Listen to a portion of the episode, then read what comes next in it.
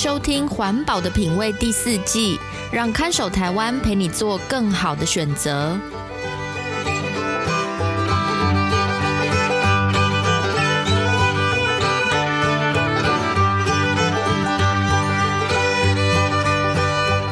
各位听众朋友，大家好，欢迎收听《环保的品味》，我是看守台湾的允嘉。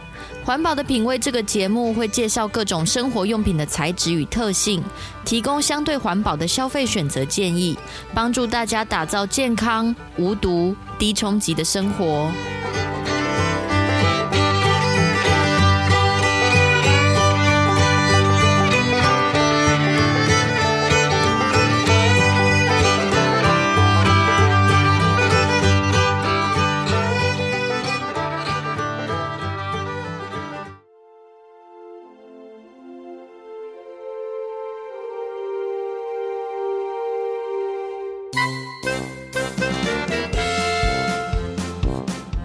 我相信每个家庭都有一个负责做资源回收分类的清洁股长。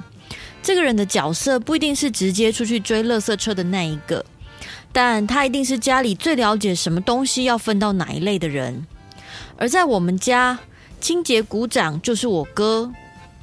哥哥作为某家大公司负责设计食品包装的设计师，对什么袋子、什么盒子属于哪一种材质，简直了若指掌，堪称包装达人。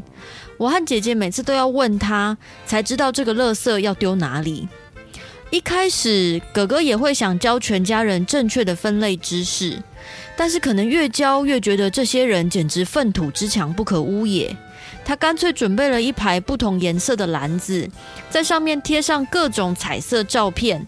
如果是洋芋片的袋子就丢一号，早餐店的袋子就丢二号，花钱买的购物袋就丢三号。我跟姐姐只要看照片丢垃圾就好，大家就这样相安无事。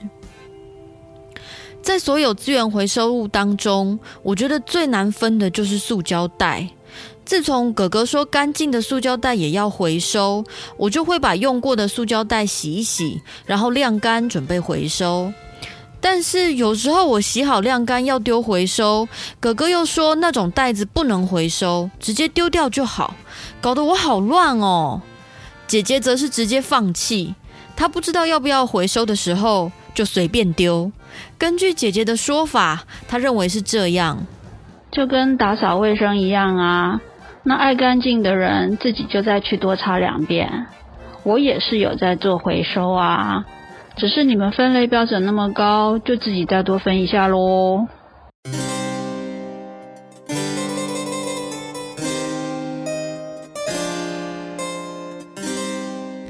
这样有人愿打有人愿挨的相安无事，就在哥哥去国外出差不在家的期间，整个被打乱了。哥哥因为公司一个大案子被派去欧洲进修两个月，我们家的资源回收区正式进入无政府状态。我跟姐姐好像也是下意识逃避这件事，虽然每天还是带回来很多要回收的包装，但是就不知不觉开始随心所欲的乱丢了。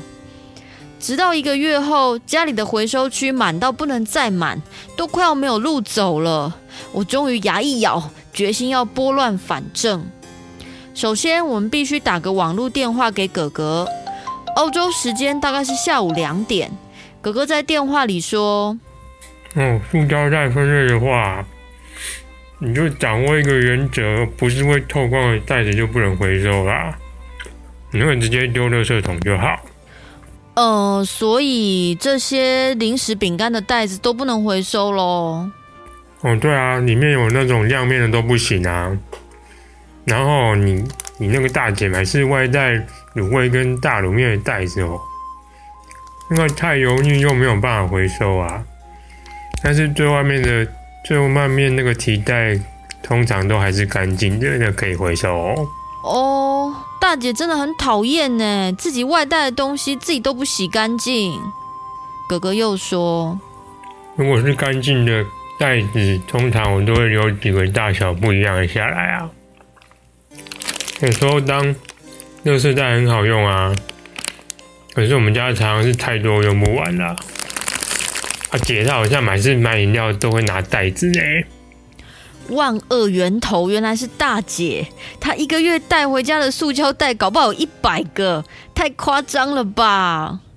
哥哥一边不知道在吃什么，一边又说：“哎、我发现他们欧洲这边哈，外带真的比较少用塑胶袋，好像面包跟小吃都是给纸袋比较多啊，纸袋不知道有没有比较环保。”然后，但是他们塑胶垃圾比我们少是真的。我在这边都没有那些烦恼啊。好啦，我不想听你在欧洲有多开心，我得去找大姐解决一下问题。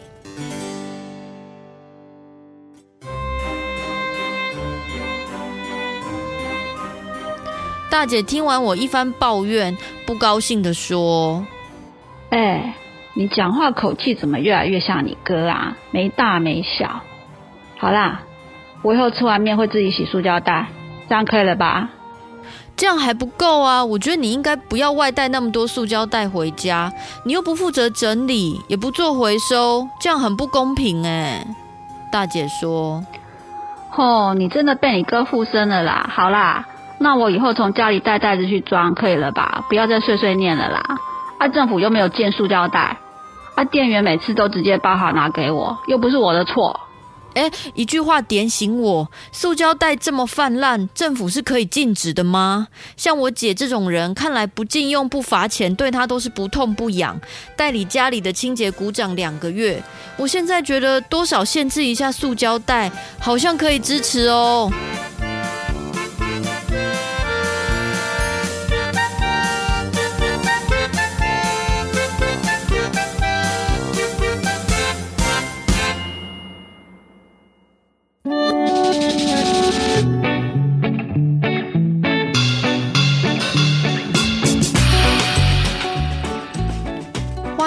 到《环保的品味》第四季，我是看守台湾的允嘉。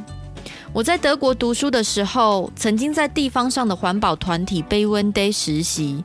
当时所有的实习生要一起策划一个街头宣导活动，宣导的主题就是减少塑胶垃圾。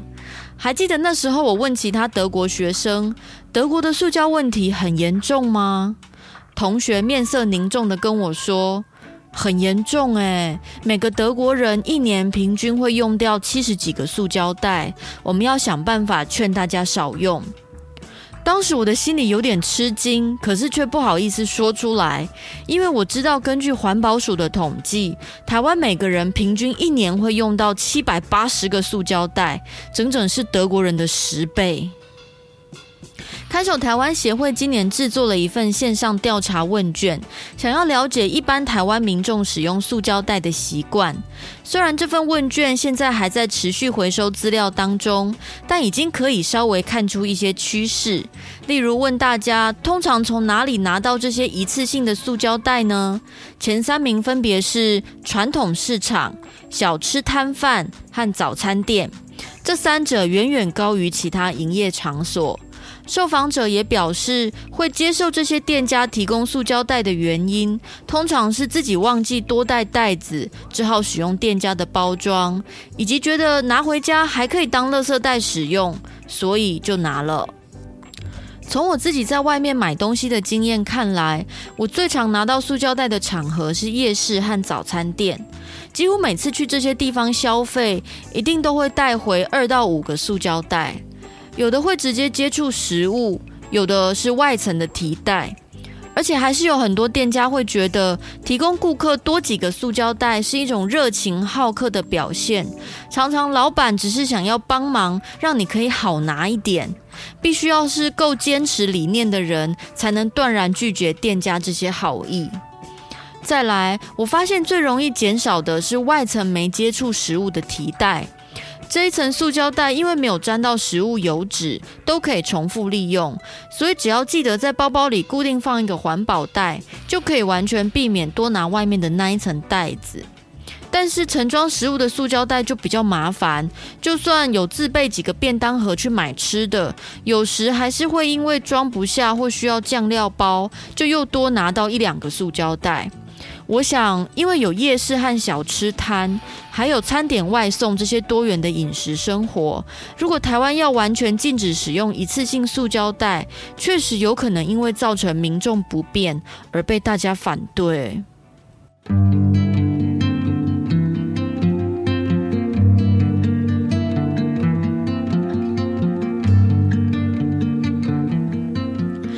尽管如此，我觉得使用者或污染者付费是应该的。一次性塑胶袋用量太大，已经成为台湾垃圾体系的负担。就像现在大家到超级市场或便利商店需要加钱才能提供塑胶袋一样。如果未来政策规定在早餐店和小吃摊索取塑胶袋也要另外付费，可能会对抑制塑胶袋用量不断成长蛮有帮助的。只是法规的细节和执行起来如何可以更顺畅，就需要大家一起来讨论。在看守台湾的问卷调查当中，几乎所有受访者都认为以价质量是可行的方法，只是大家对于收费高低各有意见，从一个袋子一块钱到一个袋子十块钱都有。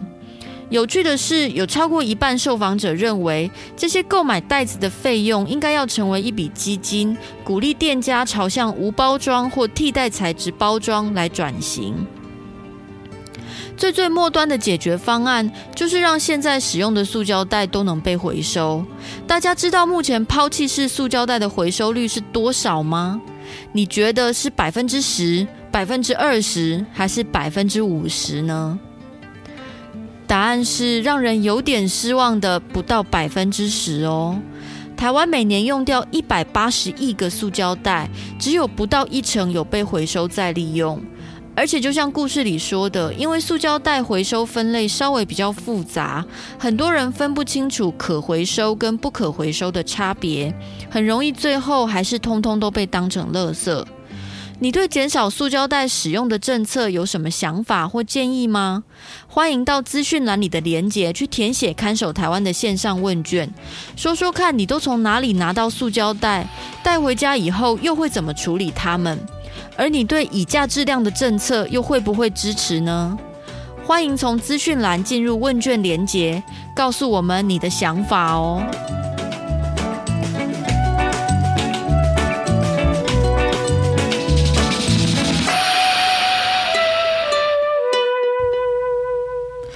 如果您喜欢我们的节目，欢迎分享和转发给朋友，或是到我们的 IG 留言提问，让更多人一起来思考日常生活中的消费选择，建立材质与环境成本的概念。